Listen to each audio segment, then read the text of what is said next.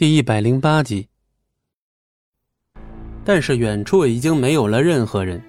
张璇恍惚间想起，刚才似乎是小刘站在那里。这个家伙看起来是赵飞龙的秘书。在一瞬间，张璇心中千回百转的，似乎猜到了什么。你还看什么呀？我父亲现在都已经成这个样子了，继续让你去治疗，难道是让你拿掉他的命吗？今天你的治疗我会记住的。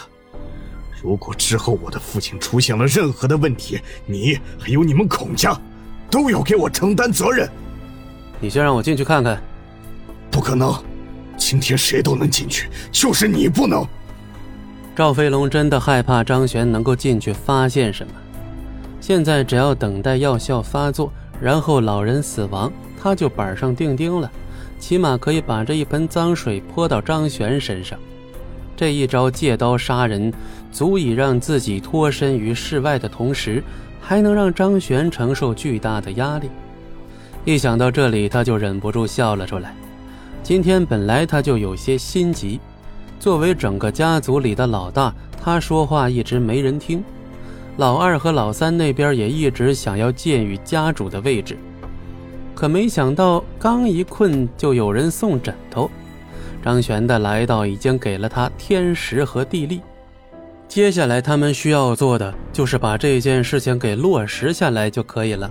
只要老人能死，他肯定能生存下来，掌控整个家族。一想到这里，赵飞龙心跳得更快了。但这个时候，病床上的老人却突然停止了颤动，众人全都忍不住向那边看了过去。老人竟然神奇地咳了一口，然后吐出一口黑血。随后，整个人呼吸像是畅通了一样，又从床上坐了起来。看来是中毒了呀！哼，你们这里有人不想让赵老爷子醒是吧？张璇的声音悠悠传来。这时候，赵飞龙忍不住倒吸了一口冷气，像是见鬼了一样看向张璇。你怎么知道是中毒了？没有什么证据可不要乱说。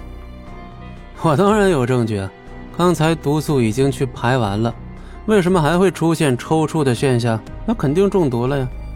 幸亏我的银针还插在老人的身上，不然这毒还解不掉呢。